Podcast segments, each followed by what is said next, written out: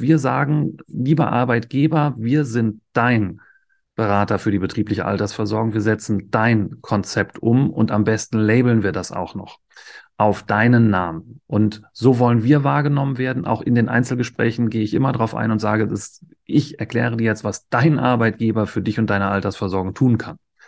Und das Geschäft, was wir liegen lassen, verwässert weder unsere Kernkompetenz, noch sorgt es für Stress oder Streitigkeiten. Weil das Beispiel, dass mal vielleicht eine BU-Versicherung nicht leistet, dass eine PKV rumzickt wegen, keine Ahnung, vorvertraglicher Anzeigenpflichtverletzung.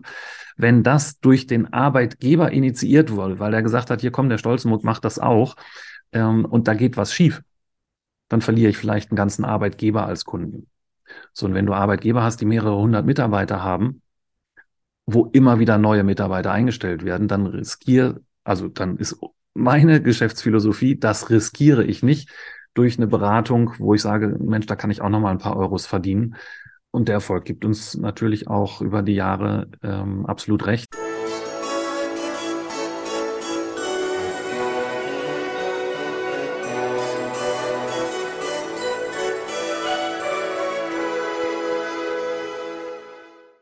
Hallo und herzlich willkommen. Mein Name ist Marco Peterson und ich begrüße Sie zu einer neuen Folge des Königsmacher Podcast. Dem Podcast der Versicherungsbranche mit den Besten von heute für die Besten von morgen. Mein heutiger Gast steht wie wenige für ein klares Versicherungsprodukt. Also während beispielsweise Sven Hennig, der auch schon hier Gast war und für die PKV steht, steht er für die BAV, die ja seit einigen Jahren quasi gefühlt so ein Comeback feiert. Allerdings muss man sagen, er hat sich schon auf die betriebliche Altersvorsorge spezialisiert, bevor es cool war, sage ich jetzt mal. Warum er das gemacht hat, wie es dazu gekommen ist und über vieles mehr, spreche ich heute mit Mr. BAV, Martin Stolzenburg, Geschäftsführer der Profound GmbH und KKG aus München.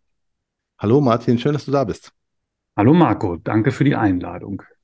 Äh, ich habe recht gehabt, ne? Die, äh, die BAV führt seit einer geraumen Zeit, also ich habe ich hab nicht viel Ahnung von Versicherungsprodukten, aber ich habe das Gefühl, dass die seit einiger Zeit wieder on vogue ist. Ja, das ist ja auch nötig, weil die staatliche Versorgung doch in ihren elementaren äh, Manifesten zerstört ist. Und deswegen begrüße ich das sehr. Aber ich habe die Wahrnehmung, dass das schon auch seit einigen Jahren ein Boommarkt ist und die Versicherer scharf auf solches Geschäft sind. Zu Recht. Ja, das, das ist ja auch gut so, ne? weil ich dachte mir so, irgendwie seit geraumer Zeit irgendwie fliegt es ständiger durch meinen Newsfeed. Was ja, ja, das ist ja gut, ne? Aber du warst schon vorher.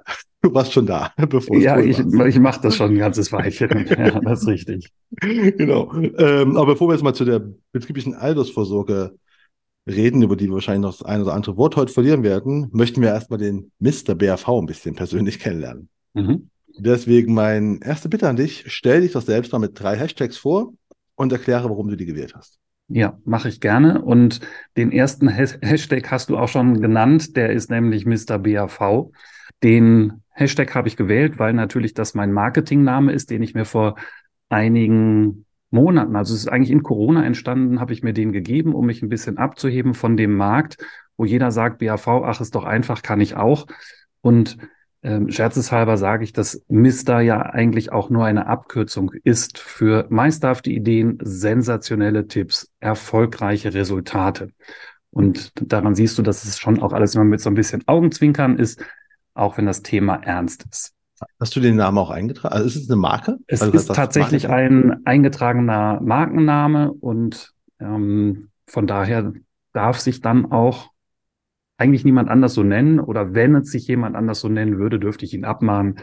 Ist jetzt nicht meine Intention, aber es ist ein bisschen ein Marketing-Thema einfach. Ja klar, aber ist es schon, ist, ist noch nicht passiert?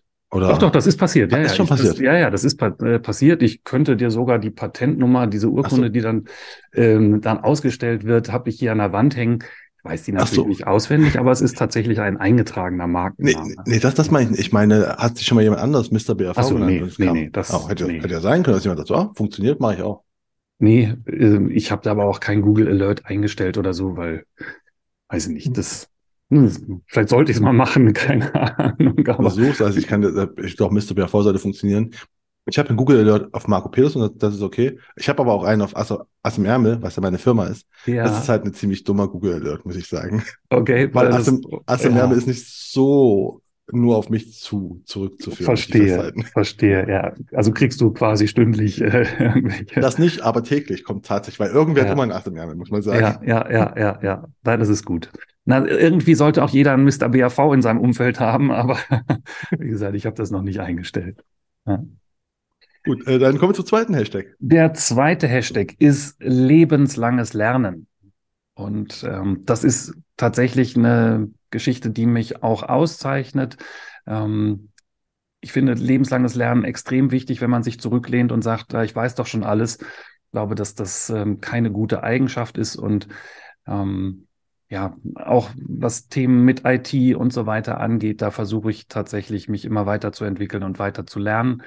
Und ähm, ja. Was war der letzte Kurs, den du gemacht hast? Oder das letzte, letzte Thema, wo du dich reingearbeitet hast, quasi? Fällt das zufällig ein? Hm, nee, kann ich nicht sagen. Ich habe mir jetzt ein bisschen angeschaut, was diese äh, künstliche Intelligenz alles kann und ähm, überlegt, ob das auch was ist, was ich einsetzen kann, ähm, was ja auch mit zu lernen dazugehört, weil es einfach die Welt verändern wird.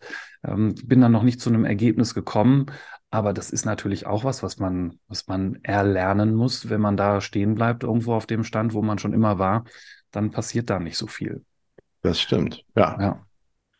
Gut. Also die, diese Bereiche. Ähm, und mein dritter Hashtag ist Entwicklung entsteht außerhalb der Komfortzone. Ja. Ein also. sehr langer, ein sehr langer Hashtag. Ich weiß das aus deinem Podcast, dass es ähm, jetzt nicht so außergewöhnlich ist, so einen langen Hashtag zu nehmen. Aber das ist, glaube ich, das, was mich in meinem Leben am allermeisten geprägt hat. Ähm, meine ganzen Entwicklungsstufen sind immer nur deswegen gekommen, weil ich meinen Bequemlichkeitsbereich verlassen habe und gesagt habe, oh nee, muss das sein und das dann doch gemacht habe.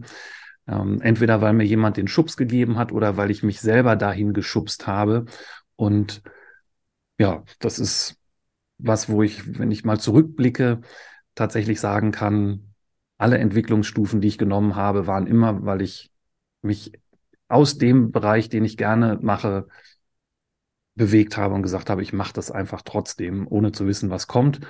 Ähm, und meistens sind gute Sachen danach gekommen. Kannst du dich an irgendwas erinnern, wo du sagst, okay, das war so das prägende Erlebnis? Ja, ein ganz prägendes Erlebnis, was sehr früh stand, war, als ich äh, im freien Finanzvertrieb tätig war einen Kunden anzurufen, einen potenziellen Kunden anzurufen, wo ich wusste, der ist vom Intellekt her einfach ein, äh, um Klassen besser als ich. Das war damals ein äh, McKinsey-Berater und ähm, ich kannte ihn vom Sport und habe da mächtig Muffe gehabt, den zu kontaktieren. Aber er ist später Kunde geworden und das war so der erste Bereich, wo ich dann auch mit diesem wirklich tagelang ums Telefon schleichen, wo ich danach einen Erfolg hatte. Und ähm, ich habe dann auch ein paar Mackies beraten dürfen. Ähm, und er hat mir da eine Tür aufgemacht, die ich sonst wahrscheinlich nie aufgekriegt hätte. Ich glaube, das kennt aber jeder im Vertrieb, ne? so allgemein telefonieren. Ist ja immer so am Anfang, weißt du, hast du so Angst vor Neins. Ja, genau. Man, ne, ja, das ist, ja, das ist richtig. Und das ist jetzt auch was, was mir so in dem Zusammenhang als erstes einfällt, aber auch, dass ich jetzt äh, im letzten Jahr Artikel für die Zeitschrift Lohn und Gehalt geschrieben habe, ist auch was, wo ich gesagt habe, ach nee, wer will denn das lesen? Aber äh, ich habe da irgendwie acht oder neun Ausgaben bestückt und ähm, ja, das hat mich auch weitergebracht. Ich darf mich jetzt Autor nennen. Ähm, das Studium zum Betriebswirt für betriebliche Altersversorgung ist auch deutlich außerhalb meiner Komfortzone gewesen. Ähm, also immer wieder Sachen, wo man sagt, ja, mach das, da passiert dann was. Wie bist du zu diesem äh, Autorenjob gekommen? Haben die sich bei dir gemeldet oder hast du gesagt, ich will jetzt Autor werden? Nee, die haben sich tatsächlich bei mir gemeldet. Ah, ja. Die wollten auch was zum Thema, ich vermute mal zum Thema BRV. Äh, das hast du völlig richtig gefolgert. Ja, also jeder, der bei uns anruft, sagt, äh, ich habe da mal eine Frage zur BRV. Da habe ich gesagt, ach, das überrascht mich. ähm, nee, tatsächlich auch über meinen LinkedIn-Auftritt ist der Kontakt entstanden und ähm, genau, da bin ich gebeten ah. worden, was über die BRV zu schreiben und habe das jetzt aber erstmal nur für ein Jahr gemacht und ja, der Aufwand für die Artikel und ähm, der Ertrag, der dagegen steht, ist dann vielleicht nicht ganz so, dass ich sage, das kann ich, kann ich intensiv weiterverfolgen. Okay, aber zu mir, ich bin jetzt bis jetzt Autor, du hast es mal gemacht. Mhm, und äh, aber genau. auf dein LinkedIn-Profil war allgemein, weil LinkedIn ist eh für dich ein großes Thema. Wenn Ja. ich so, ne, da kommen wir aber, kommen wir aber später drauf. Erstmal, Mhm, erstmal ja. lernen wir dich noch ein bisschen kennen. Deswegen nach den Hashtags kommt immer die Frage nach Emojis. Was für eins oder welche passen, äh, wärst du oder welche passen zu dir? Ja, die Idee ist ja, welches verwende ich am häufigsten? Und, Kannst du auch, ähm, ja. das, also wenn ich eins wäre, wäre, weiß ich nicht, aber es deckt sich wahrscheinlich auch mit dem, was ich am häufigsten verwende. Und das ist das mit den beiden Grinsebäckchen. Und ähm, ich gehe sehr freundlich durchs Leben, möchte auch, dass wenn ich in Kundengesprächen bin, dass wir immer irgendwie einmal zusammen gelacht haben und deswegen alles immer fröhlich sehen und ähm, immer die Sonnenseiten betrachten, wohl wissend, dass es auch Schattenseiten gibt, aber ich sehe immer das Gute und versuche auch immer, dass es gut ausgeht. Hm? Äh, sehr gut. Bin ich ganz, bin ich ganz bei dir. Ja, sch schlimm genug wird sowieso. Kann man auch mal, ne, das Positive sehen. ja. äh, Und wie heißt es? Ähm, am Ende wird alles gut und ist es nicht gut, war es noch nicht das Ende. Ganz genau, ganz Mhm. genau. Ja. Aber wir sind noch lange nicht am Ende. Jetzt kommen wir nämlich Nein, erstmal ja. jetzt kommen wir erstmal zu, zu, zu vier Ja oder Nein, also nicht Ja, Nein, sondern entweder oder Fragen und du sagst einfach was und warum. Mhm. Ja? Das erste ist Duschen oder Baden. Duschen. Weil Weil? ich, weil ich das lieber mag, ich weiß gar nicht, ich gehe gar nicht so gerne ins Wasser. Ich bin kein, kein Schwimmer und ähm, mag deswegen Duschen auch lieber. Wir haben eine riesengroße Badewanne zu Hause, wo ich ab und zu mit meiner Frau auch gemeinsam reingehe, aber das müssen wir uns auch wirklich vornehmen, ähm, denn Duschen ist irgendwie bequemer, schneller, einfacher und effektiver. Ja. Da kann ich bei der nächsten Frage jetzt fast schon sagen, was die Antwort sei, äh, vermuten, was die Antwort ist, weil die nächste wäre nämlich Skifahren oder Schwimmen. Ja, die ist ein, einfach, ich würde auf Snowboarden korrigieren, ähm, weil ich noch nie auf Skiern gestanden habe, sondern nachdem ich das sehr spät in meinem Leben gelernt habe, habe ich aber Snowboardfahren gelernt. Ja. Was heißt sehr spät? Wann, wann hast du es gelernt? Ich habe überhaupt das allererste Mal Schnee in den Bergen ähm, erleben dürfen, als ich 25 oder 26 war. Ich habe das mit meinen Eltern nie gemacht, war nie irgendwie im, im Skiurlaub oder so und habe das dann erst gelernt und ähm, ja, Ach was. ist relativ spät, finde ich. Ja. Ja. Äh, war, war das aber dann, du hast gesagt, okay, jetzt, jetzt bin ich 25, ich muss jetzt mal ich muss jetzt mal Winterurlaub machen? Oder Nee, das, ähm, äh, das war anders. Es war ähm, von einem ehemaligen Berufsschullehrer, der mit seiner Klasse gefahren ist und zufällig auch damals Kunde bei mir in der Sparkassenfiliale war, wo ich, äh, wo ich gearbeitet habe. Und da hat er das erzählt und äh, wir haben irgendwie ein bisschen geplauscht und sagte, übrigens sind da noch zwei Plätze frei, hast du nicht Bock?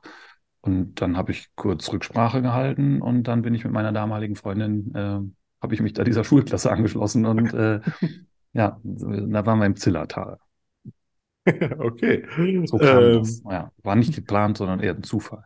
äh, wo wir gerade bei Wintersport äh, sind, äh, du hast, du hast doch bei der, bei der AS Kompakt äh, Win, äh, Winter Summit, bist du auch Ski gefahren? War auch Skifahren oder Snowboard gefahren? Da bin ich auch Snowboard gefahren. Genau, wir hatten nicht so tolles Wetter, ähm, aber da war ich anderthalb Tage mit dem Snowboard auch unterwegs, ja.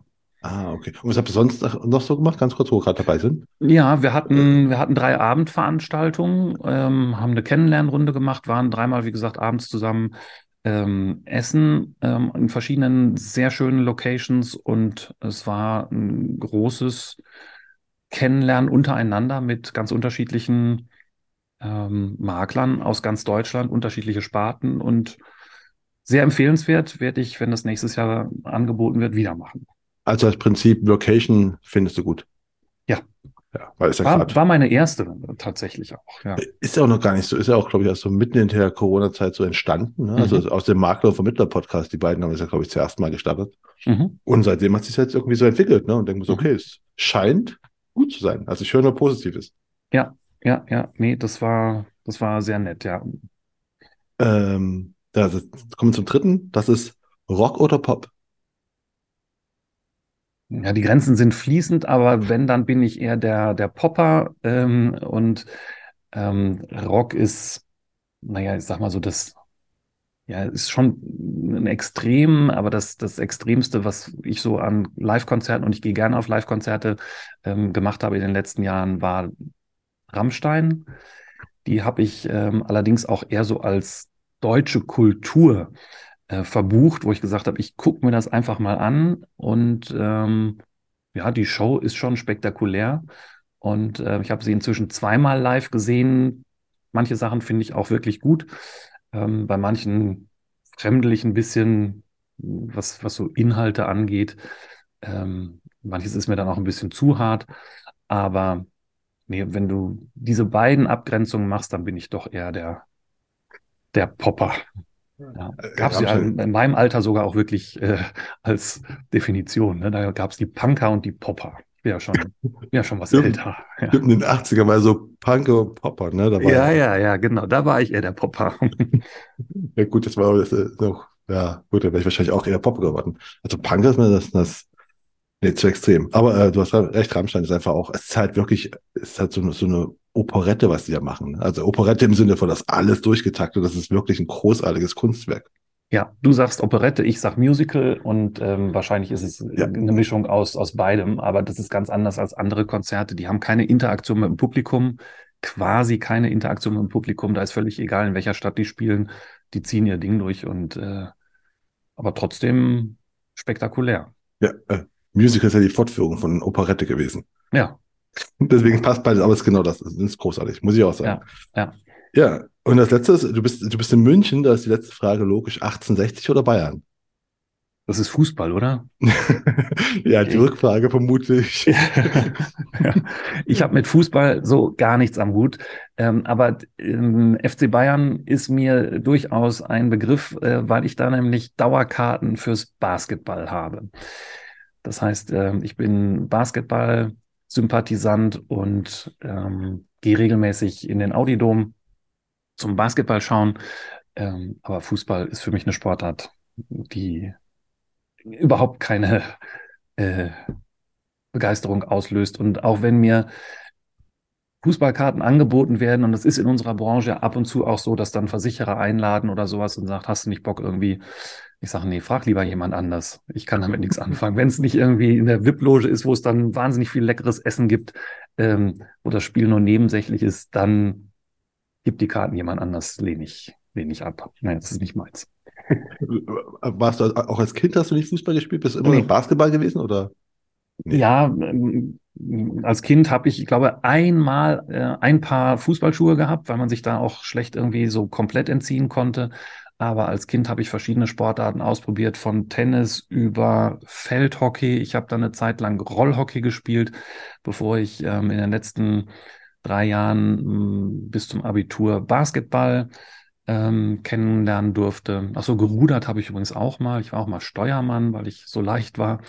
Ähm, und genau, habe dann Basketball selber gespielt bis so Anfang 20, dann aber auch seitdem nicht mehr. Und seitdem die Bayern Basketballer in der Bundesliga wieder spielen und ähm, das ernst nehmen, ähm, habe ich da ganz oft schon Spiele gesehen und seit inzwischen drei Jahren habe ich Dauerkarten.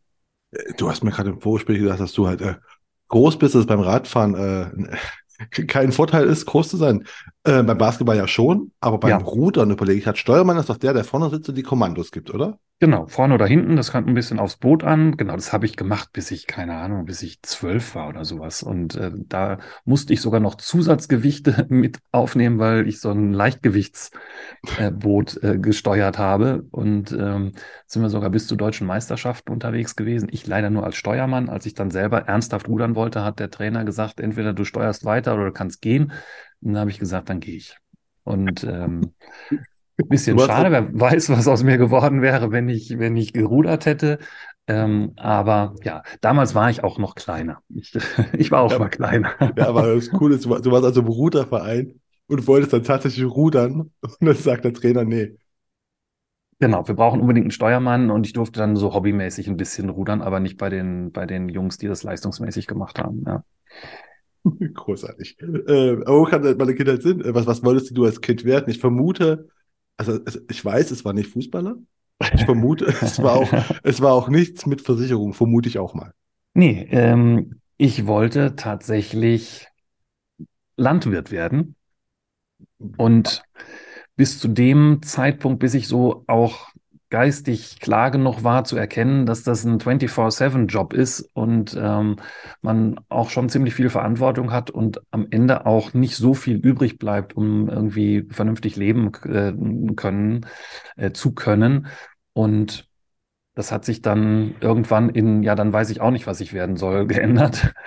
ähm, aber es war tatsächlich lange Zeit, weil ich viel bei, bei einem Freund aus der Schule habe ich viel Zeit auf dem Hof verbracht und ähm, auch in der weiteren Verwandtschaft hatte ich einen Ökobauernhof schon damals, ähm, wo ich viel Zeit verbracht habe, so bis 17, 18. Und ähm, ja, da war der Wunsch, Landwirt zu werden. Ja. Gut, aber dann ist ja der Schritt relativ groß jetzt in die Versicherungsbranche, beziehungsweise du hast vorhin gesagt, Sparkasse, also Bank.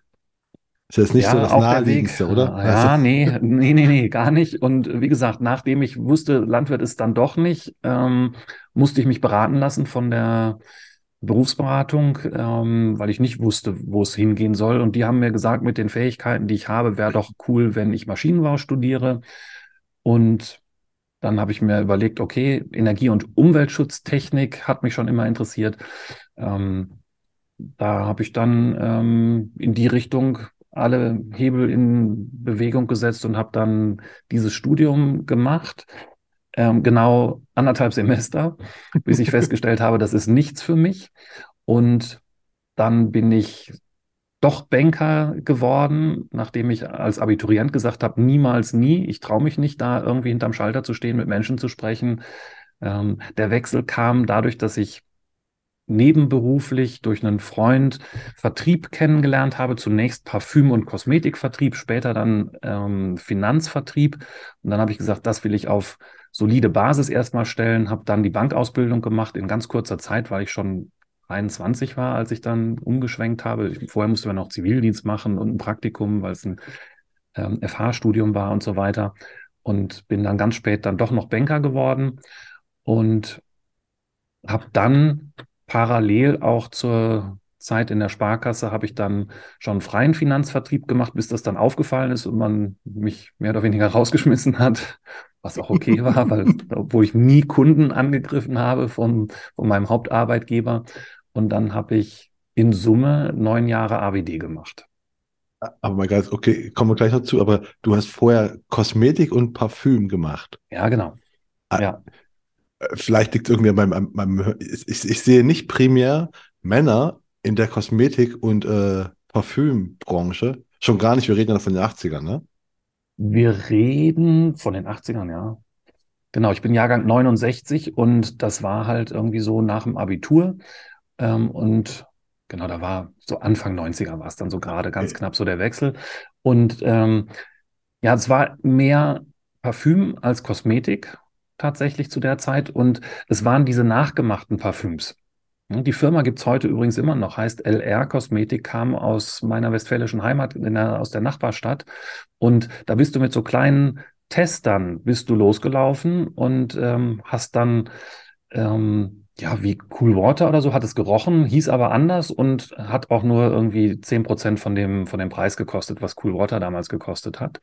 Und so habe ich angefangen, ähm, da Vertrieb kennenzulernen und das war ganz erfolgreich, bis dann irgendjemand aus der Finanzdienstleistung gesagt hat, guck mal, das, was du da im Monat verdienst, das kannst du in der Finanzdienstleistung an einem Tag machen.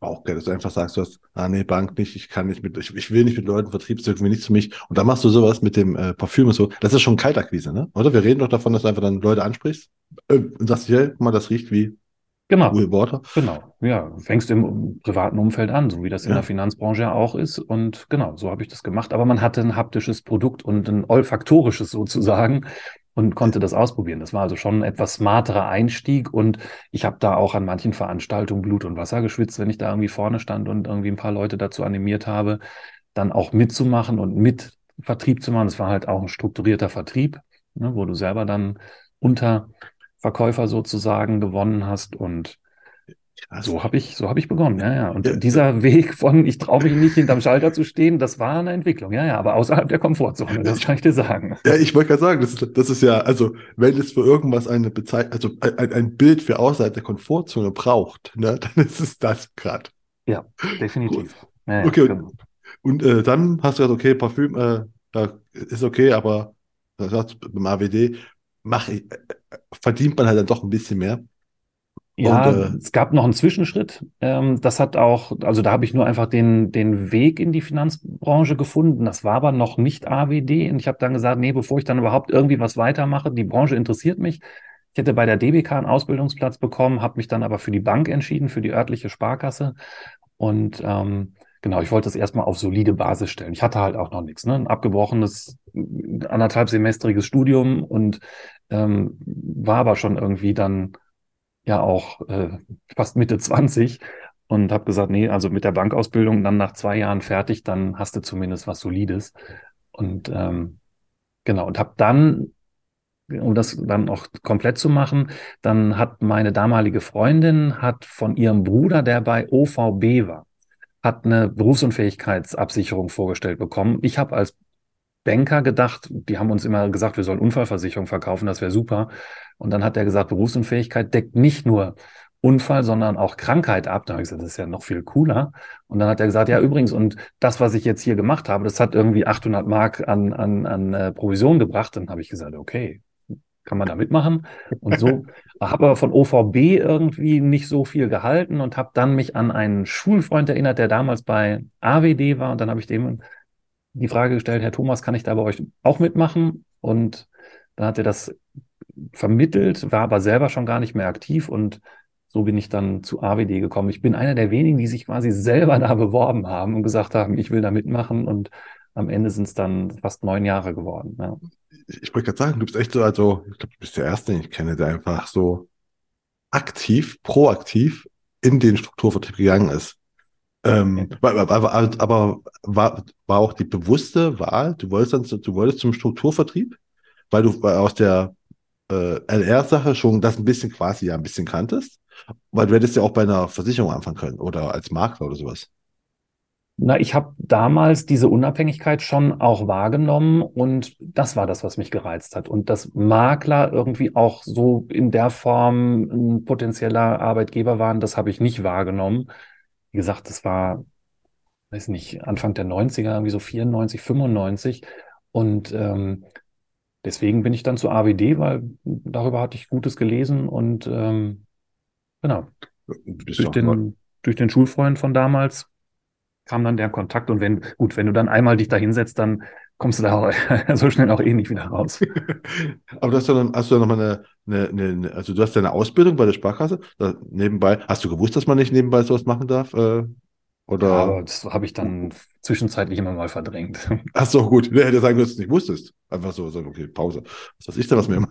Nee, nee, das, nee, nee, das wusste ich schon, aber ähm, da ich, wie gesagt, keine Sparkassenkunden angegriffen habe, war das mit meinem Gewissen noch so gerade eben vereinbar. Ist ja auch voll. Ich, ich wollte, hätte sagen können, dass irgendwie noch am Anfang voll okay war. Also Sparkasse ist irgendwann einfach, dass du gemerkt hast, oh, okay, krass, das geht ja gar nicht. Ähm, nee, nee, nee, nee, das war mir, war mir schon bewusst. Ja. Aber du warst beim, beim AWD, da hast du aber äh, alles verkauft. Im Sinne von, du hast dich noch nicht spezialisiert auf irgendwelche Produkte oder irgendwas, sondern du warst noch so ja, das Bauchladenmäßig. Ne? Ja, da war ich bauchladenmäßig unterwegs und ähm, habe das auch so bis Ende der 90er tatsächlich über die Gänze gemacht und von wirklich Haftpflicht über ähm, Altersversorgung bis hin zu BU-Absicherung äh, BU und, und auch PKV-Beratung und so weiter, habe wirklich da alles ähm, gemacht, was halt in dem Portfolio war.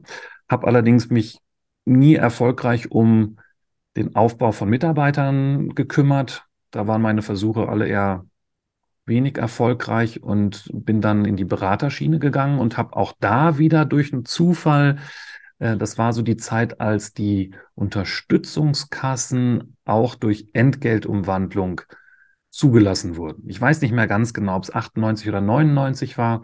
Da habe ich mich selber in so ein Pilotprojekt, was AWD damals hatte, reingedrängt mit einem, mit einem Freund zusammen und wir durften dann da mitmachen und sind dann vom AWD aus ausgebildet worden und haben da schon die ersten Kolleginnen und Kollegen, äh, Berater unterstützt, sind dann mit zu den Arbeitgebern gefahren und ab da war für mich klar, ich möchte nichts anderes mehr machen und möchte mich spezialisieren.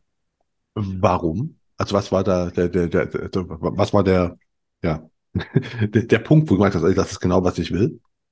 Das kann ich gar nicht so ganz genau sagen. Ich glaube, diese Mischung aus den verschiedenen Rechtsbereichen, dass es halt oberflächlich einfach aussieht, aber wenn man dann hinter die Kulissen schaut, es doch relativ komplex ist und viele Fragen nur durch wenige beantwortet werden konnten. Und dieses Spezialwissen, was aber trotzdem im Bereich Vorsorge angesiedelt war, das war auch schon immer das, was mich gereizt hat. Also mich hat auch in der Sparkasse nie die Kreditseite äh, gereizt, sondern immer die, die Habenseite.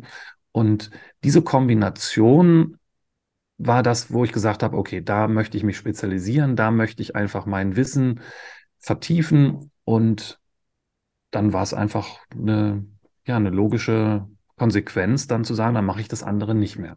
Weil man kann nur eine Sache richtig gut machen.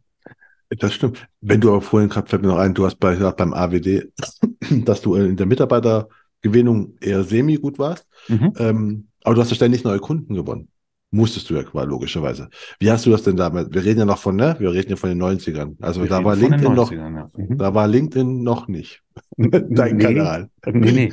Die ähm, Privatkunden habe ich über Empfehlungen gewonnen.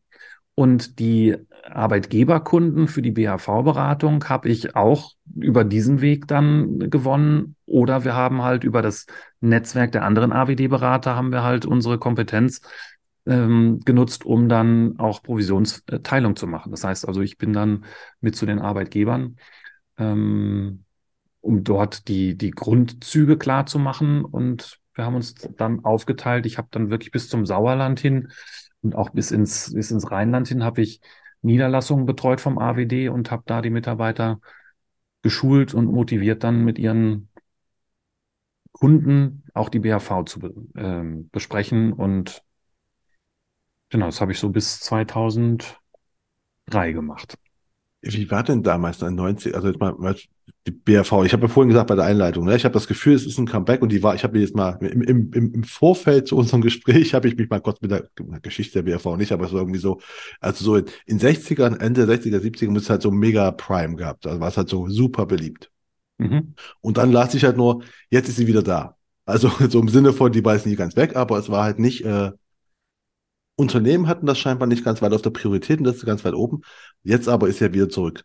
Ähm, war es in den 90ern? Also musstest du da Unternehmen quasi dafür äh, begeistern? Weil heute ist es ja, verstehe ich es ja, also für mich habe ich mir erklärt, warum es so ein Hype ist und mit so Mitarbeiterbindung halt auch, ne? Weil heutzutage ist halt der Mitarbeiter halt das, das rare Gut. War es in den 90ern auch schon so, dass man die Leute überzeugen musste oder haben die das relativ schnell verstanden und gesagt, so, ja, machen wir? Naja, es ist wahrscheinlich eine Mischung aus, aus verschiedenen Bereichen. Also, dass die gesetzliche Altersversorgung schon immer irgendwie ein bisschen schwierig war, das wussten alle. Und wir haben damals noch mit dem Norbert Blüm äh, auch unsere Präsentation gehalten nach dem Motto, die Rente ist sicher. Ja, ja, aber äh, er redet von seiner und eigentlich müsste man von, von unserer Rente reden. Und das heißt also, das Thema war sowieso schon da und du konntest über die Gehaltsumwandlung, konntest du schon immer Vorteile nutzen, die in der betrieblichen Altersversorgung da waren. Und dieses monatliche Sparen durch Gehaltsumwandlung, das gab es halt erst seit Einführung der Unterstützungskasse, die dann ähm, steuerfrei und sozialversicherungsfrei möglich war. Und dann hat sich da so eine so eine Welle letztendlich auch losgetreten, die ähm, eine Zeit lang anhielt und ähm, ja, der ganze Wechsel der kompletten Altersversorgung im Jahre 2004 auf 2005 ähm, hat ja ganz viele Dinge mit sich gebracht, die die private und die betriebliche Altersversorgung betroffen haben. Und damals war das Verkaufsargument, dass du günstiger sparen kannst, wenn du über Entgeltumwandlung das Ganze machst, als wenn du privat was machst. So, und die Story funktioniert ja heute auch noch. Es gab zwischendurch dann mal eine Phase, wo auch Beraterkollegen unterwegs waren und gesagt haben, lieber Arbeitgeber, wenn du deinen Mitarbeitern Entgeltumwandlung ermöglicht, kannst du dir die gesparten Sozialabgaben behalten, in die eigene Tasche stecken und dir davon einen neuen Porsche kaufen. Gab es wirklich Vertriebs Teams, die so unterwegs waren. Ich fand das schon immer verwerflich, weil ich gesagt habe, wenn der Arbeitgeber doch ein gewisses Gehalt budgetiert und dann sagt der Mitarbeiter, er möchte gerne einen Teil davon in Altersversorgung umwandeln, dann ist es doch nur legitim zu sagen, die auf Arbeitgeberseite eingesparten Sozialabgaben gehören dem Arbeitnehmer. Und damit sprechen wir von 20 Prozent Zuschuss. Und wenn du 20 Prozent nochmal mehr in den Vorsorgetopf werfen kannst, weil du eine Gehaltsumwandlung machst und der Arbeitgeber das entsprechend featured, dann ist es auch relativ schnell unschlagbar, was die Rentabilität angeht. Denn je mehr eingezahlt wird, desto mehr kann sich natürlich auch vermehren. Und das ist ja bis heute auch eine der Hauptargumente, warum die BAV so attraktiv ist, wenn man Entgeltumwandlung macht. Absolut. Ähm, ja, also ich war, ach, wir waren gerade beim AWD. Du hast dann quasi da Leute, also du hast A gemerkt, krass, äh, BAV ist das Thema für mich. Ne, das will ich weitermachen. Mhm. Hast dann äh, im äh, AWD Leute beraten, mitberaten quasi auch, damit die es äh, quasi unter die, unter die Unternehmen bringen können, sage ich jetzt mal. Mhm. Und dann genau. bist du aber ja offensichtlich weggegangen. Oder warum? Warum genau. machst du das nicht? Warum machst du das heute nicht mehr?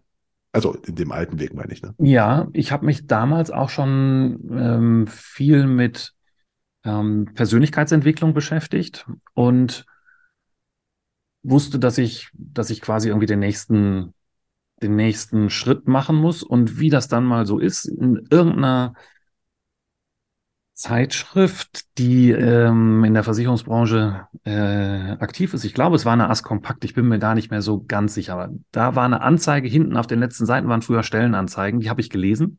Und da war eine Anzeige drin von Funk. Die Funkgruppe hat einen BAV-Experten gesucht für Bayern, Sitz in München. Und da habe ich gesagt, ja, guck mal, das ist doch ist doch genau die Stellenbeschreibung, die, die für dich matcht. Und ich hatte mich nie mit dem Gedanken beschäftigt, aus meiner westfälischen Heimat Hamm wegzugehen, ähm, habe aber die Stelle gesehen, habe gesagt, die passt wie maßgeschneidert, habe meine damalige Freundin ähm, gefragt, ob sie mit möchte und eigentlich hatte sie keine Wahl, sie hat es dann auch gemacht und ähm, dann sind wir tatsächlich ähm, umgezogen. 2003 ist jetzt genau 20 Jahre her und war dann sehr erfolgreich dreieinhalb Jahre bei Funk und habe da den Industriemakler auf der BAV-Seite unterstützt und habe dann das Geschäft dort vermittelt, was die Industriekollegen halt gar nicht können. Und genau so kam das. Okay. Und das war der Grund, warum ich das nicht mehr bei AWD gemacht habe. Und aus der Selbstständigkeit wieder ins Angestelltenverhältnis zu gehen, war für mich auch kein Thema, weil es hat ja beides Vor- und Nachteile. Hm? Ja, aber okay, du bist also, du bist aus der Selbstständigkeit bei AWD ins Angestelltenverhältnis bei, bei Funk. Funk. Ja, genau. Und äh, gab es da schon so viele BAV-Experten, weil du sagst, sie suchen den? Also war das schon so, so, so ein extremer es ja. gab schon, es gab schon ein paar. Also ich hatte dann auch ähm, mit einem Kollegen, der das in Hamburg schon gemacht hat, bevor ich eingestellt wurde, habe ich auch gesprochen, habe den auch gefragt, wie denn so die Kunden aussehen. Und es, ich weiß gar nicht, wie viele. Wir hatten damals bei, bei Funk, als ich da eingestiegen bin, waren im Vertrieb wahrscheinlich irgendwie so zehn, zwölf, ne, mit unterschiedlichen Tiefenkenntnissen. Und ja, ich habe drei Niederlassungen betreut, in München gesessen und halt Regensburg und Nürnberg noch mitbetreut und das war schon, war schon ein großes Gebiet und hat auch Spaß gemacht, ja. Okay, da, aber, aber da war halt, ja. Ja, das, das, also es waren auch schon Leute, die das länger gemacht haben als ich. Also mein Chef damals bei Funk, der, es war wirklich ein alter Hase, der hat das, weiß gar nicht, wie, wie lange schon vorher gemacht. Ne? Ähm, aber es kamen dann immer wieder neue Leute dann auch nach. Und ähm, ja, also da war aber dann dein, dein, dein, äh, dein Job war quasi die, du bist mit den äh, Kundenbetreuern mitgegangen, hast die, die Kunden dann beim Thema BRV beraten. Ja? Genau, oder sie haben mir gesagt, geh da mal hin. Ne? Ich habe da ah, irgendwie okay. dich vorbereitet oder beziehungsweise die vorbereitet, dass du kommst und dann bin ich dahin und habe dann halt meine Themen platziert. Das waren häufig auch Inhaberversorgung, ähm, manchmal aber auch das Belegschaftsgeschäft. Gut, und du hast gesagt, es war toll, hat Spaß gemacht. Ja, ich habe halt das Jahr 2004 komplett mitgemacht. Ne? Das war arbeitsintensiv, aber auch sehr erfolgreich, ne? weil das war ja Jahresschlussgeschäft ähm, für die klassische steuerfreie Lebensversicherung. Ne? Ach so, äh, Äh, noch, ich bin, Vielleicht ich erinnerst bin, du dich. nein, ich bin, 2000, 2004 habe ich, was habe ich 2004? 2004 habe ich studiert und nicht mal richtig gut. Also das war eher, ich erinnere Ja. mich da an viele Ja, Sachen, die aber nichts ne. mit irgendwas zu tun haben. Ja, also 2000 bis 2004 konntest du äh, Lebensversicherungen abschließen, die am Ende steuerfrei ausgezahlt werden. Ah, okay. Ah. So, und auch die staatliche Rente war anders, war anders aufgebaut. Auch da war es so, dass du als normaler Angestellter deine äh, Rente quasi steuerfrei bekommen hast. Und ähm, ja, das hat sich dann 2005 gewandelt. Ich glaube, es war das Alterseinkünftegesetz. Ich vergesse solche Sachen, die, wie die heißen, ist mir nicht so wichtig, aber auf jeden Fall war es ein kompletter Systemswitch. Ähm, du konntest keine steuerfreien Leistungen mehr bekommen, wenn du neue Verträge abgeschlossen hast, so dass es dann wirklich einen Jahresendspurt gab, weil alle schnell noch gesagt haben, wenn ich das noch bis Ende 2004 mache, dann sichere ich mir die Steuersparnis, äh, die Steuerfreiheit, Entschuldigung, die Steuerfreiheit noch bis zum das, äh, also bis zum 31.12.2004 abgeschlossen und die Steuerfreiheit bleibt aber auch, wenn die in 20 oder 30 Jahren erst fertig wird. Okay, also war 2004 sehr arbeitsintensiv für dich, vermute ich mal. Arbeitsintensiv und wenn du mal in die Umsatzstatistiken der Versicherer guckst, dann siehst du das Jahr 2004 immer noch. ja. Okay, da bist du also bei Funk gewesen, hast eine Mhm. sehr arbeitsintensive Zeit mitgenommen, Mhm. bist aber jetzt nicht mehr bei Funk. Nee, ähm, bei Funk war es dann so, dass ich überdurchschnittlich erfolgreich war und ähm, ich kannte es von, von AWD, dass man, wenn man erfolgreich war, dass man auf Incentive-Reisen eingeladen wurde, dass es auch so viele lobende Worte und ähm, Anerkennung gab. Und als ich das mal so vorsichtig angesprochen habe, hieß es ja, wir haben gedacht, Sie können noch mehr. Und dann habe ich gesagt, ja, wisst ihr was, dann sucht euch doch jemand, der noch mehr kann. Und ähm, ja, habe dann, wie man so schön sagt, innerlich gekündigt und habe mich nach dem nächsten Schritt umgesehen. Bin dann ähm, auch von verschiedenen Headhuntern ähm, kontaktiert worden, als ich das mal so im Markt bekannt gemacht habe. Und es hat mich dann am Ende zu Südvers geführt, auch ein großer Industriemakler, ähm, viel kleiner zwar als Funk, aber insgesamt relativ groß. Und da sollte ich die Nachfolge von dem Gründer und Inhaber ähm, antreten für die Geschäftsführung der Vor des Vorsorgebereiches. Und da haben wir dann aber festgestellt, dass wir nicht so gut zusammenpassen, so dass das nur ein ein Jahr Engagement war am Ende des Tages. Okay, und dann bist du, bist du dann schon zu Und dann äh, bin ich zu Profound? Profound. Ja, genau. Dann bin ich zu Profound und habe da als wieder als kleiner Berater sozusagen angefangen, aber in dem Bereich, den ich schon immer gemacht habe, also Kunden beraten. Und genau, dann die Geschichte von Profound ist ganz eng verknüpft mit heute Xempus. Ah, okay. Und ja, und der Martin Bockelmann, ähm, der war damals der Geschäftsführer und Inhaber von Profound. Der hat schon früh erkannt, sehr visionär, dass betriebliche Altersversorgung den Arbeitgebern eine Menge Arbeit macht, wenn man erfolgreich das BAV-Geschäft vermittelt und hat dann nach und nach die Dienstleistung entwickelt, dass es eine Verwaltungslösung geben muss. Und das habe ich auch eine ganze Zeit lang begleitet stand zwischendurch auch mal auf der Payroll von, von Xempus, habe aber trotzdem größtenteils die Altersversorgungsberatung gemacht. Ach, du hast da bei Xampus quasi mitentwickelt an den Prozessen für die äh, Software oder Naja, eher in den, also ich hab, bin kein, kein Softwareentwickler und bin auch niemand, der da strategisch irgendwie unterwegs war, sondern ich habe dann eher die Vertriebsarbeit gemacht, wenn es darum ging, auf Messen, äh, auf der DKM beispielsweise oder auf den äh, Askompakt-Foren oder sowas dann auch den potenziellen Vermittlern zu zeigen, was denn der Berater alles kann. Also heute heißt der Xempus Advisor ähm, und habe auch mit Sicherheit einige meiner Kontakte in den Markt genutzt, um da ein Netzwerk auch für Xempus herzustellen. Ja.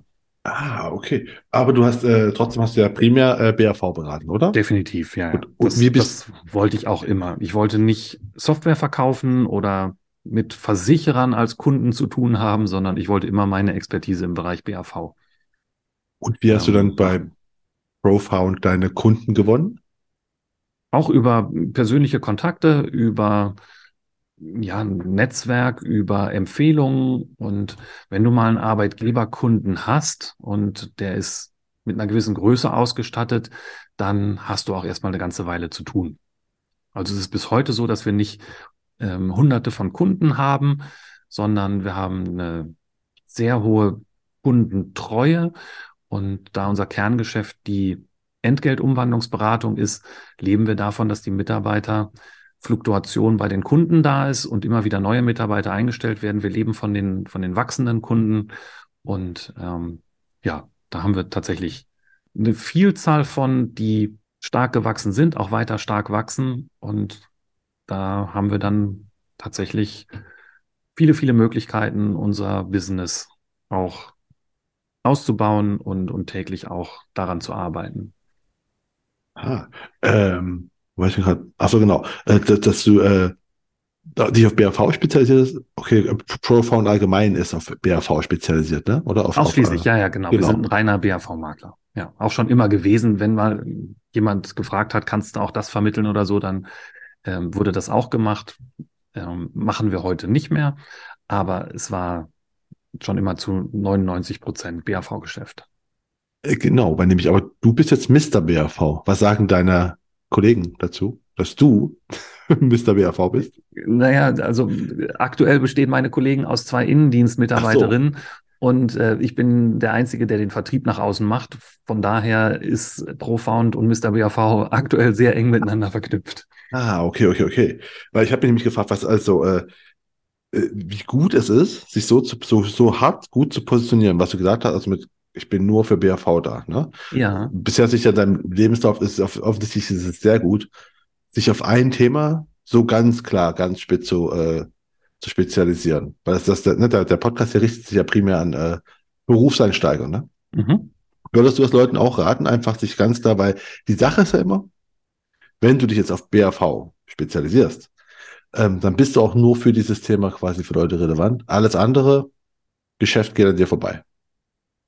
Vermutlich. Das ist bei mir auch so. Und manch Maklerkollege schüttelt da auch den Kopf, weil er die Potenziale, die mir jeden Tag ähm, in den Beratungsgesprächen begegnen, ähm, sieht und ich dieses Potenzial nicht abschöpfe, aber mit einem ganz klaren Fokus. Wir sagen, lieber Arbeitgeber, wir sind dein Berater für die betriebliche Altersversorgung. Wir setzen dein Konzept um und am besten labeln wir das auch noch auf deinen Namen. Und so wollen wir wahrgenommen werden. Auch in den Einzelgesprächen gehe ich immer darauf ein und sage, dass ich erkläre dir jetzt, was dein Arbeitgeber für dich und deine Altersversorgung tun kann. Und das Geschäft, was wir liegen lassen, verwässert weder unsere Kernkompetenz, noch sorgt es für Stress oder Streitigkeiten. Weil das Beispiel, dass mal vielleicht eine BU-Versicherung nicht leistet, dass eine PKV rumzickt wegen, keine Ahnung, vorvertraglicher Anzeigenpflichtverletzung, wenn das durch den Arbeitgeber initiiert wurde, weil er gesagt hat, hier komm, der Stolzenmut macht das auch, ähm, und da geht was schief, dann verliere ich vielleicht einen ganzen Arbeitgeber als Kunden. So, und wenn du Arbeitgeber hast, die mehrere hundert Mitarbeiter haben, wo immer wieder neue Mitarbeiter eingestellt werden, dann riskiere, also dann ist meine Geschäftsphilosophie, das riskiere ich nicht durch eine Beratung, wo ich sage, Mensch, da kann ich auch noch mal ein paar Euros verdienen. Und deswegen lasse ich das liegen und der Erfolg gibt uns natürlich auch über die Jahre ähm, absolut recht, dass wir das gut machen. Und die Arbeitgeber finden das auch gut, dass wir uns so fokussieren und die Mitarbeiter nicht ansprechen und sagen, Mensch, können wir auch noch über deine BU, über dein Auto oder über sonst was reden. Äh, das definitiv, das ist mal auch für alle so zu mit, die neu einsteigen. Fokus ist immer gut. Ja. Jedes, jedes Nein bringt ganz viele Ja's mit sich. Also ne, jeder Kunde, der, zu dem du Nein sagst, kommen ganz viele andere. Ich mache mal ein anderes, ganz kurz ja? vielleicht noch, Marco, ich mache noch mal ein anderes Bild. Wenn du, wenn du ähm, irgendwas Orthopädisches hast und in meinem Alter gibt's dann auch die ersten Leute äh, oder auch vielleicht aus dem Freundeskreis, die ein bisschen älter sind, die mal ein neues Gelenk brauchen oder irgendwie am Rücken operiert werden, weil ein Bandscheibenvorfall ist. Und dann hast du die Möglichkeit, zu einem allgemeinen Orthopäden zu gehen, der sagt, ja komm, so ein Knie kriege ich auch noch operiert. Oder du gehst zu einem Kniespezialisten oder du brauchst eine neue Hüfte, dann gehst du zu einem Hüftspezialisten. Ich bin mir sicher, dass ein Hüftspezialist auch mal ein Knie operieren könnte oder auch mal einen Bandscheibenvorfall. Aber du guckst doch, wenn du die bestmögliche Beratung haben willst und die bestmögliche Behandlung haben willst, dass du das bei jemandem machen lässt, der spezialisiert ist. Und Genauso verstehe ich mich als Spezialist im Bereich der BAV. Das Thema geht so tief, dass es gut ist, einen Begleiter zu haben, der sich damit auskennt. Und das ist so die Philosophie, die ich da vertrete. Und wie gesagt, aus der Medizin kann man das am einfachsten noch ableiten, dass man sagt, naja klar, da ist es ja genauso. Äh, absolut. Nur weil meine, meine Frage wäre, geht noch weiter weil du hast dich ja nicht nur auf BRV spezialisiert, sondern wenn man bei Xing, äh, Xing bei LinkedIn schaut, bist du auch noch äh, spezialisiert innerhalb äh, der BRV für KMUs und Startups. Ja, du hast ja, ja. nochmal das noch spitzer gemacht. Ja, äh, das warum? ist, warum? Mhm. Das ist auch eine ähm, Entwicklung, weil wir viele Kunden haben, die in dieser Branche unterwegs sind und über das Netzwerk, was halt auch immer größer wird, dadurch, dass scheidende Mitarbeiter dann auch wieder zu einem kleineren Unternehmen gehen, zu einem Startup gehen, ähm, habe ich gesagt, okay, ich kann deren Bedürfnisse und vor allem auch deren Entwicklungsschwierigkeiten super nachvollziehen, weil wir schon viele solcher Fälle hatten. Also wenn du dich als Startup siehst äh, und dann wächst und vielleicht am Anfang noch gar keine Personalabteilung hast und die dann langsam aufbaust und du hast vielleicht noch niemanden, der diesen Bereich oder jenen Bereich abdeckt, weil es vorher alles äh, irgendwie One-Man-Show war, dann kennen wir diese Entwicklung und das ist der Grund, warum ich gesagt habe, da habe ich einfach auch eine gewisse Erfahrung und eine gewisse Kompetenz, dass ich deren Schmerzpunkte kenne und auch Lösungen dafür anbieten kann und vor allem auch das Verständnis habe, dass es so ist. Ähm, und das ist der Grund, warum ich da nochmal bei LinkedIn ein bisschen intensiver drauf eingehe. Was wir nicht können, wie gesagt, die, die Manpower, die ich dir eben beschrieben habe, dass wir eigentlich nur eine dreieinhalb Mann-Firma sind, ich könnte nicht Siemens betreuen. Hm? Oder ja, ne? oder irgendwelche DAX-Konzerne. Ähm, selbst wenn, wenn die anfragen würden, würde ich sagen, nein, sorry, kann ich nicht. Und auch da, Schuster, bleib bei deinen Leisten. Das, was ich kann, kann ich, glaube ich, richtig gut. Und das andere dürfen andere machen. Der Markt ist so groß. Das ist er definitiv. Aber wo wir jetzt mich gerade auch schon bei, bei LinkedIn sind, bei der auch LinkedIn-Profil, ist nämlich, wenn man auf dein äh, Profil geht, hast du auch eine preisgekrönte BRV. Ja. Weil du hast irgendwie, wenn man dann drauf geht, sieht man einfach, dass du deine Abschlussarbeit zum Thema BRV ausgezeichnet wurde. Das ist richtig. Was genau hast du gemacht? Also was? Ja, die, die, die, also angeblich die beste Arbeit des Jahrgangs geschrieben. Und ähm, das war für mich sehr überraschend, weil ich natürlich als jemand, der aus der Praxis kommt und den akademischen Background sehr früh als nicht sein äh, abgehakt hat, ähm, dass dann die Abschlussarbeit, die mich wirklich und jetzt im wahrsten Sinne äh, Migräneanfälle gekostet hat. Also äh, in der Zeit, wo dann die Arbeit erstellt werden musste, habe ich wirklich fast jedes Wochenende Migräne gehabt. Und dass dann am Ende rauskommt, äh, übrigens, wir hätten gerne, dass Sie auf die Alumni-Veranstaltung kommen, wo ich gesagt habe, ne, sorry, ich habe da Termine.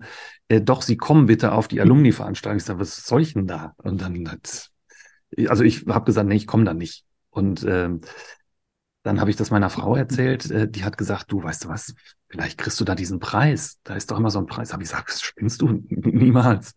Und dann habe ich dann so hinter den Kulissen mal gehört, könnte das sein? Und dann, na, ich darf da nichts sagen, aber ja, das könnte. Dann habe ich gesagt, ach, meine Güte. Und ähm, ja, es ist dann so, dass einmal im Jahr die beste Arbeit an den Hochschulen prämiert wird. Und das war dann meine, ein mit 1000 Euro dotierter Preis. Und das hat mich natürlich wahnsinnig gefreut. Und wie gesagt, ich versuche dann solche Dinge auch marketingtechnisch irgendwie zu verwenden. Und das ist der eine von zwei Parts, dass ich sage, preisgekrönte BAV gibt es bei mir.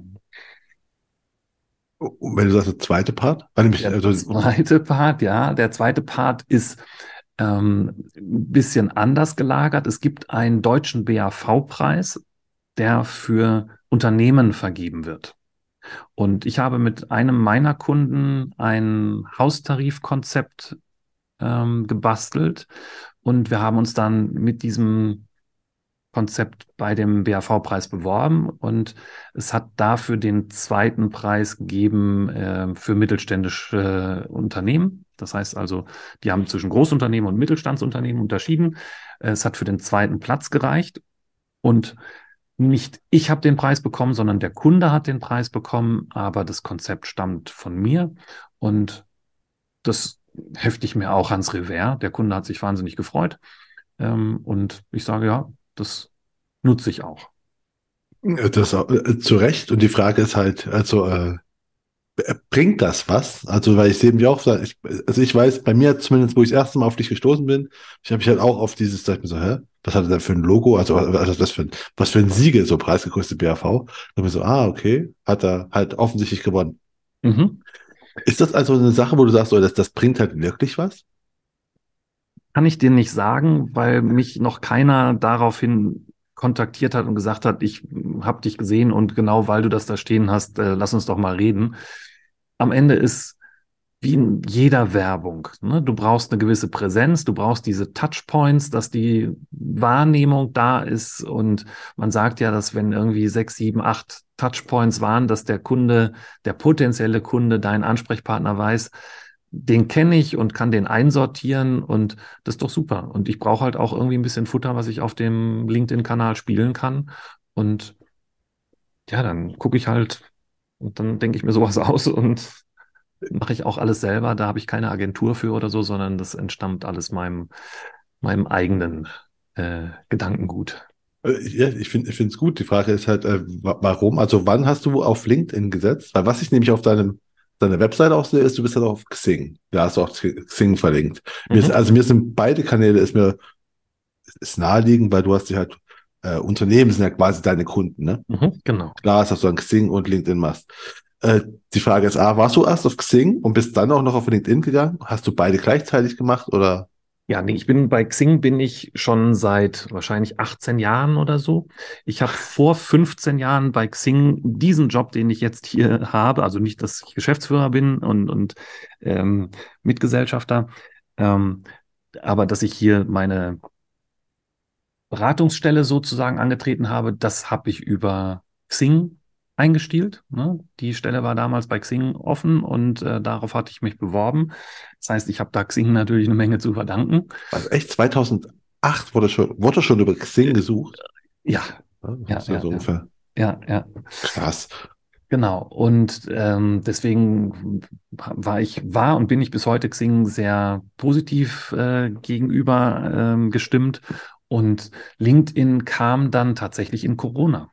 Ne? Dass ich auch gesagt habe, okay, da passiert ein bisschen mehr und da kannst du auch mehr gestalten. Und dann habe ich, dadurch, dass ich auch nicht mehr so viel gereist bin, natürlich von heute auf morgen, hatte ich freie Kapazitäten und habe mir gedacht, wie kann ich meinen Außenauftritt optimieren und verbessern und habe mich dann halt in LinkedIn gestürzt, habe da auch so Seminare gebucht, um zu gucken, was sind dann so die Dinge, die wichtig sind und ja, mach über Try and Error, ähm, taste ich mich da immer ein bisschen weiter, bisschen weiter voran und ja, bin inzwischen stolz auf etwa viereinhalbtausend Follower und gucke halt, das kannst du aber besser bestätigen, dass ich wahrgenommen werde und auch immer ein bisschen Content liefer für die Leute, die vielleicht nicht täglich mit BAV zu tun haben. Ja, also, also ab und zu sehe ich meiner, meiner Timeline. Das mhm. kann ich zumindest bestätigen. Ähm, aber ich finde krass, dass erst dann bist du erst seit drei Jahren quasi auf LinkedIn, ne? So ungefähr. Ja. Ja, das, den Account habe ich wahrscheinlich schon länger, der war aber tot. Ne? Ähm, und überhaupt nicht aktiv, weil ich bis dahin immer gedacht habe, das ist so das internationale Pendant zu Xing. Internationales Geschäft interessiert mich nicht. BAV ist sehr deutsch. Und deswegen habe ich gesagt, brauche ich nicht. Und das hat sich ja auch gewandelt. Ähm, auch das Geschäftsmodell von Xing ist ja inzwischen ein anderes. Und so kam das. Ich glaube, es ist sogar noch, also es hat noch ein bisschen nach dem ersten Corona-Lockdown gedauert, bis ich das für mich irgendwie erkannt habe. Ich denke mal, es ist erst so zweieinhalb Jahre, zwei Jahre her ist, dass ich das intensiviert habe. Ah, weil zwei Fragen schließen nämlich. Also das eine war oder wäre gewesen, ob du auch bei Xing schon aktiv warst, aber ich vermute mal, wenn ich jetzt richtig rausgehöre, warst du bei Xing nur präsent, aber nicht aktiv, oder? Nicht in der BAV-Darstellung, sondern ich habe da irgendwie tausend Kontakte über die Jahre äh, vernetzt und ähm, da ist aber businessmäßig ist da nichts raus entstanden. Ich habe über Xing mal ein Rennradteam ins Leben gerufen und ähm, wir sind für Charity deutschlandweit unterwegs gewesen. Das ist aufgrund der Kontakte zu Xing oder über Xing entstanden. Das hat aber mit meinem Beruf nichts zu tun. Das war, wenn du so willst, eher ein, ein Freizeitprojekt. Aber wenn ich richtig raushöre, ist bei LinkedIn kommt es schon zu Geschäft. Ja. Ja. Bei LinkedIn ist der Kontakt zum äh, Autor werden entstanden und ich habe auch tatsächlich schon ähm, Kunden generieren können über LinkedIn. Und das freut mich natürlich. Ja, zu Recht. Die Frage ist jetzt natürlich, wie viel Zeit investierst du da rein? Weil wir sehen jetzt gerade, du bist seit zwei Jahren, was warst du, zwei Jahre ungefähr, zweieinhalb mhm. Jahre, bist du da aktiv? Hast vorher aber Kurse gemacht, hast du, hast du vorhin schon am Anfang mal erzählt, Mr. BRV ist auch da. Ich vermute mal im, im, im Folge von einem dieser Kurse, wo gesagt wurde, du musst auch so Personal Branding machen, so eine Marke wäre gut. Ist da entstanden, vermutlich, wahrscheinlich, oder? Wahrscheinlich, gar nicht so als mach doch mal, sondern es ist halt ein Prozess, das hat in mir gearbeitet und ja, dann ist es halt entstanden. Aber ähm, auf die Frage, wie viel Zeit ich da verwende, es ist unterschiedlich. Insgesamt ist in meinem Kopf von morgens bis abends die BAV. Es ist von morgens bis abends in meinem Kopf, wie kann ich die Verbreitung stärken, wie kann ich mehr Arbeitgeber dazu motivieren, die BAV zu machen? Wie kann ich einfach das Geschäft ausbauen und die BAV aufwerten? Das begleitet mich vom Aufstehen bis zum Schlafengehen und ja, das, äh, wie gesagt, am Ende ist es dann ein Prozess. Irgendwann, ob das unter der Dusche ist oder beim Joggen oder was auch immer, ähm, kommt mir dann ein Gedanke und ja, dann ist es halt vielleicht, mach doch Mr. BHV oder was auch immer. Und es ist einfach eine, ja, eine Entwicklung und auch eine Frage der, der Zeit. Aber dass ich so konkret an Artikeln schreibe, ich weiß nicht, ist vielleicht in der Woche vier, fünf Stunden oder so. Ah, aber schon. Also okay, also du hast aber schon ständig, also du hast du einen Redaktionsplan, also ne? Hochgegriffen, hab, aber so ein Redaktionsplanmäßiges? Ja, nee, das habe ich nicht. Ich habe auch niemanden, der da irgendwie das mit mir zusammen macht, sondern es ist wirklich alles komplett alleine von mir. Und ich mache es tatsächlich so, wie die Kapazitäten gerade sind. Ich habe keinen festen Plan. Ähm, ich habe mal überlegt, ob ich es schaffe, jede Woche einen Post abzusetzen. Ich schaffe es nicht und es fällt dann auch manchmal hinten runter. Und wenn ich ein bisschen Kapazität habe, dann, dann mache ich Canva auf und überlege mir ein Thema und gucke halt mal, wie ich das irgendwie mit Bildern, mit Slideshows und so weiter aufarbeiten kann. Und manchmal notiere ich mir auch einen Kundenvorgang, wo ich sage, Mensch, die, diese Frage könnte da auch jemand anders haben. Also ich versuche mich da auch immer wieder auf den Standpunkt zu bringen, was ist, wenn jemand eben nicht dieses Tiefenwissen hat, um nicht im Fachchinesisch irgendwie zu enden, sondern um ja, das Bedürfnis der Arbeitgeber und der Arbeitnehmerkunden abzugreifen, um da Lösungen zu bieten. Aber das ist, wie gesagt, das ist ein, das ist ein Prozess. Ich bin nicht gut strukturiert in sowas, sondern bin da eher so Free-Flow-mäßig unterwegs. Was interessant ist ja, weil äh, du sagst, ab und zu fällt es auch mal runter. Merkst du, äh, wenn du kontinuierlich, wenn du es mal schaffst, meinetwegen kontinuierlich was zu machen, dass dann auch mehr Reichweite meinetwegen ist oder halt auch mehr Kundenkontakt kommt oder sagst du, das ist eigentlich äh, irrelevant in deinem Fall? Mm, also ich merke da keinen Unterschied. Ähm, es ist halt so, dass du, du siehst halt irgendwie die ähm, Impressions oder sowas, wo du gucken kannst, wie viele Leute haben das jetzt irgendwie angeklickt oder gesehen. Ähm, dieser berühmte LinkedIn-Algorithmus, der halt die Sachen dann ausspielt oder eben auch nicht. Du sagst ja auch, manchmal erscheint es in deiner Timeline, manchmal auch nicht.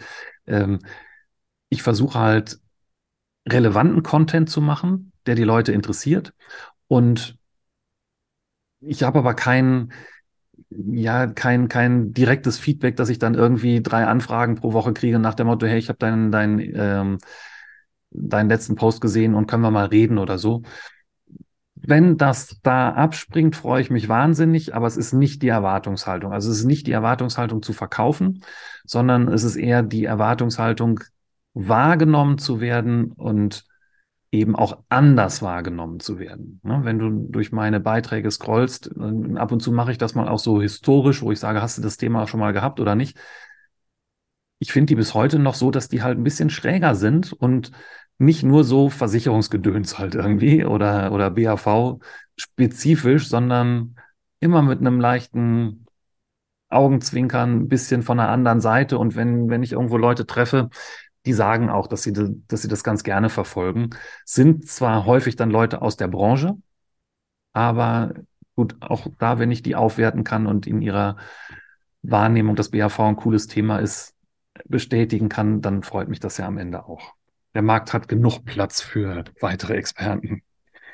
Also ja, mir fällt deine auf, ich habe gerade mal durchgescrollt, ähm, dass du äh, GIFs häufig mal hast. Ich habe gerade mal so reingeschaut. Während. Ja, ich habe GIFs und ja? was ich auch ganz gerne mag, sind die Slideshows, ähm, wo die Leute halt wirklich irgendwie mit dem ersten Bild ähm, ja angelockt werden, Hook, wie man so schön sagt, ja. und dann ein bisschen durchklicken, um dann auch den, den Inhalt zu bekommen. Und genau, ist eine Mischung aus mehreren Sachen. Und ja. Und du hast aber auch äh, LinkedIn Premium. Was würdest du sagen? Kannst du Leuten empfehlen, das zu machen? Ehrlich gesagt, ich weiß nicht, was der Unterschied zwischen Premium und, und nicht Premium ist. Ähm, ja, bezahlen halt, ne? Ja, aber ich weiß jetzt nicht, wie, wie, also A, weiß ich gar nicht, was es, was es kostet gerade. Ähm, und B, ähm, habe ich gesagt, okay, ich will nirgendwo eine Einschränkung haben. Ich will, wenn, dann will ich da alle Möglichkeiten haben.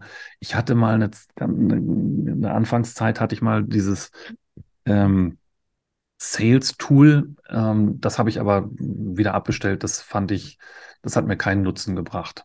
Hm.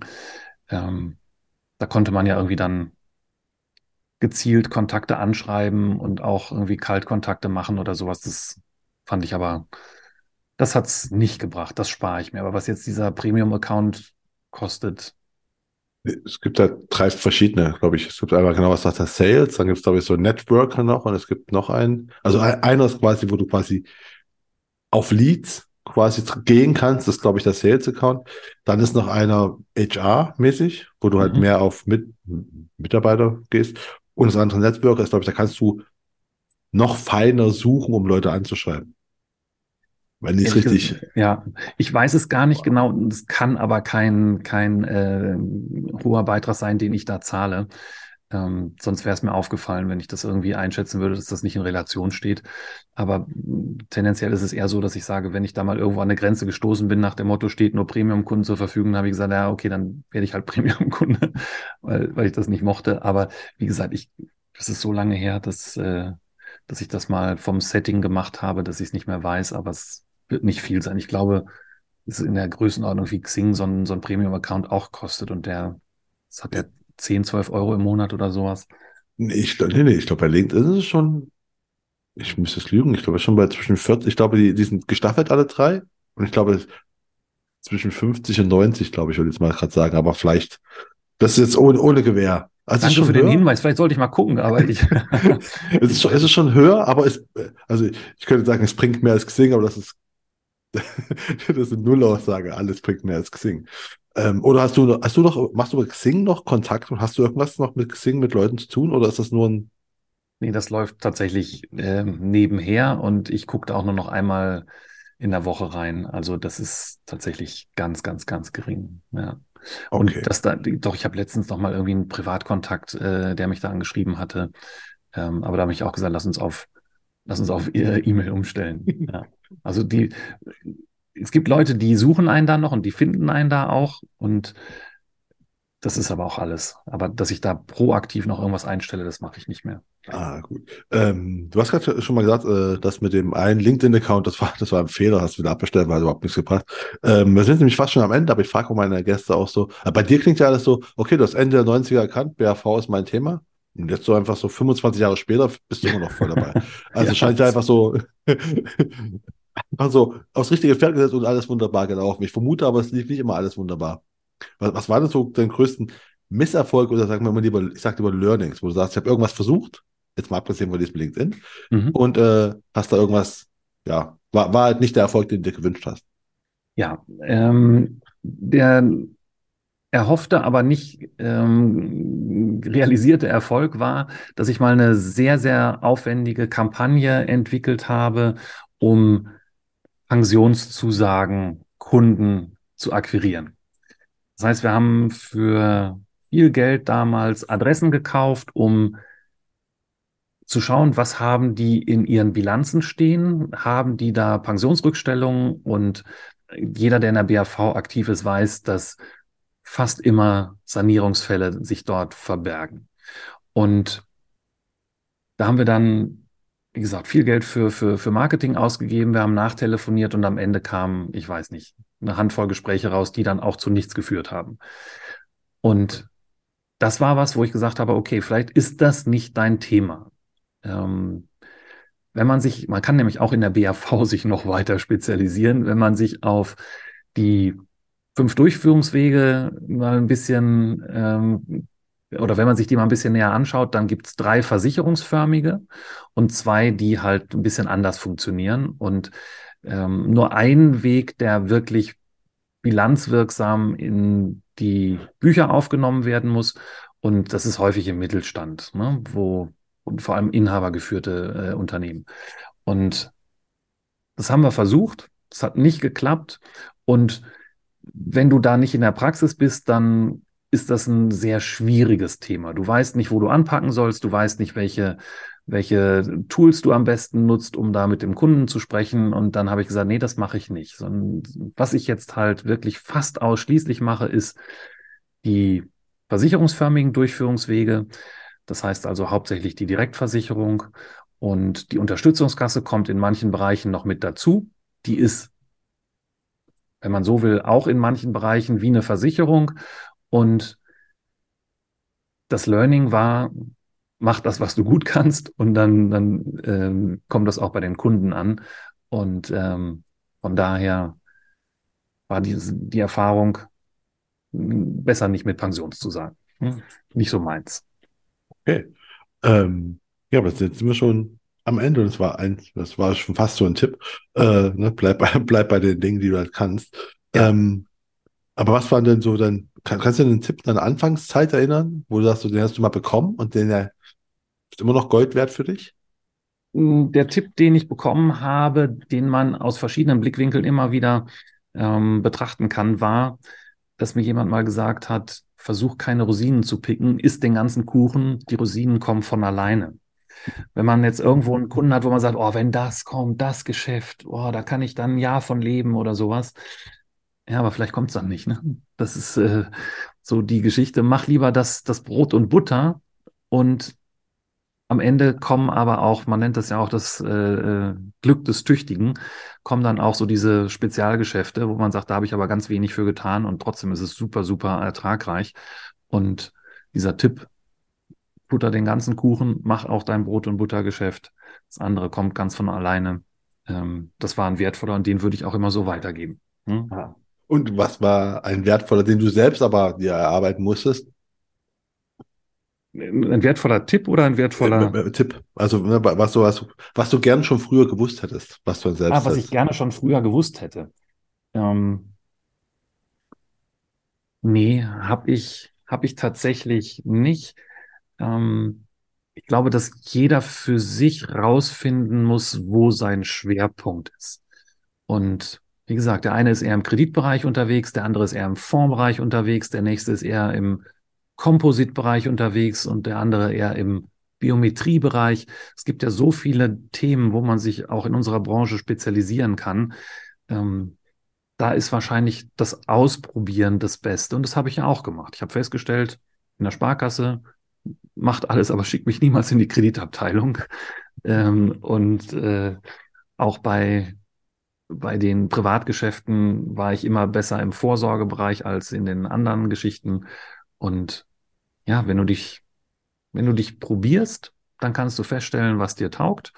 Und BAV ist wahnsinnig komplex und das ist das, wo ich auch die Hoffnung habe, dass ich da noch über die nächsten anderthalb Jahrzehnte, die ich so ungefähr noch brauche bis zur Rente, dass ich da noch genügend Wirkungsstätte habe, um mein Wissen, meine Erfahrung dann auch Arbeitgeberkunden und Arbeitnehmern zukommen zu lassen. Ja, davon gehe ich aus. Ich hätte jetzt geschätzt, bei dem Ding, hätte ich das, dass du vielleicht einfach früher Mr. BAV gewesen wärst. Ach so, nee, ja, ja. Nee, nee, nee. Ich, wie gesagt, das mit Mr. BAV ist ja für mich auch nichts, wo ich, wo ich mir das Bettwäsche irgendwie machen würde oder so, sondern es ist, wenn du so willst, ein Marketing-Gag. Ähm, und damit eben nicht irgendjemand mir die Idee klaut, habe ich es mir patentieren lassen. Aber das ist jetzt nichts, wo ich, wie gesagt, äh, wo ich jetzt irgendwas mit plakatieren würde oder so. Okay, wir halten dazu fest, es wird keine Mr. BAV Bettwäsche geben. Nein. Weil jeder, der sich darauf gehofft hat, ja. müssen wir jetzt schon mal enttäuschen. Ja, definitiv. Gut. Ähm, ja, dann kommen wir zur letzten Frage. Und die ist immer, welche Bücher kannst du empfehlen, die man gelesen haben sollte und warum? Ja, das war eine Frage, die ähm, mir ja im Vorfeld bekannt war und gar nicht so leicht war, weil ich ähm, klassisch Bücher nur noch, also inzwischen nur noch ähm, zum Vergnügen lese. Ähm, das und, auch. Ja, also. das, aber das ist, das ist eher so Urlaubsliteratur, wo ich dann sage, okay, da, da muss ich jetzt keine Empfehlung aussprechen, weil da ist jetzt nichts dabei, was, außer dass man, dass man irgendwie vom Alltag abgelenkt wird, was dabei ist. Aber ähm, es gibt tatsächlich ähm, mit ein bisschen Nachdenken doch Bücher, die ich empfehlen kann. Das erste ist aus unserer Branche und die Empfehlung hast du auch schon mal bekommen. Und zwar ist das Kein Ruhestand. Ähm, die Autorin ist Irene Götz. Und in diesem Buch werden, man kann wirklich sagen, die Schicksale von ganz normalen Frauen in Bezug auf ihre Rente beschrieben. Und wenn das nicht ein Buch ist, was unter die Haut geht, dann weiß ich es nicht. Denn das waren Frauen, die in normalen sozialen Umfeld super gelebt haben, die inzwischen wirklich mit, mit einem Euro am Tag irgendwie über die Runden kommen müssen, sich schämen, irgendwo Hilfe in Anspruch zu nehmen, ihre eigenen Kinder belügen, weil sie nicht ähm, dastehen wollen, dass sie irgendwie gescheitert sind und so weiter. Also kein Ruhestand, ähm, Untertitel, wie Frauen mit Altersarmut umgehen. Die Empfehlung hast du schon mal bekommen, aber die kann man gar nicht oft genug geben. Dann liegt bei mir auf dem Schreibtisch beziehungsweise in Schreibtischnähe ein Buch, das nennt sich Texte zur betrieblichen Altersversorgung. Und wenn ich was im Studium gelernt habe, dann ist es zu lesen, wo was steht. Und die Dinge waren mir vorher schon bekannt. Wenn man aber dann nochmal einen Gesetzestext liest, und sei es das Betriebsrentengesetz, was super spannend ist, oder auch Einkommensteuergesetze, ähm, jeder, der ein bisschen tiefer in die Thematik einsteigen will, sollte lernen, diese Dinge, also die im Betriebsrentengesetz, die Basis von allem sind, ähm, zu lesen und mal zu wissen, was denn da eigentlich mit gemeint ist. Also Texte zur betrieblichen Altersversorgung kann ich empfehlen.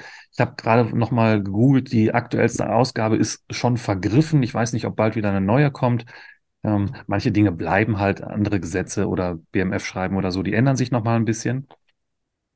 Und das dritte Buch ist branchenfremd, hat aber gerade ganz viel mit unserer Energiepolitik zu tun, ähm, nennt sich Lichtblick statt Blackout, ist von Vince Ebert geschrieben und ja, gibt die Hoffnung, dass wir mit dem Klimawandel, mit der Energiewende und mit all den Dingen, die uns da beschäftigen, die die Zukunft von uns und unseren Kindern sichern soll, dass wir da auch mal von manchen Ideologien weggehen sollten. Und ähm, er zeigt auf, dass, dass wir Deutschen manchmal doch auch als Geisterfahrer in der Welt unterwegs sind und er zeigt Probleme auf, er zeigt Lösungsmöglichkeiten auf, kann ich wirklich sehr empfehlen. Horizonterweiterung, Lichtblick statt Blackout von Vince Ebert.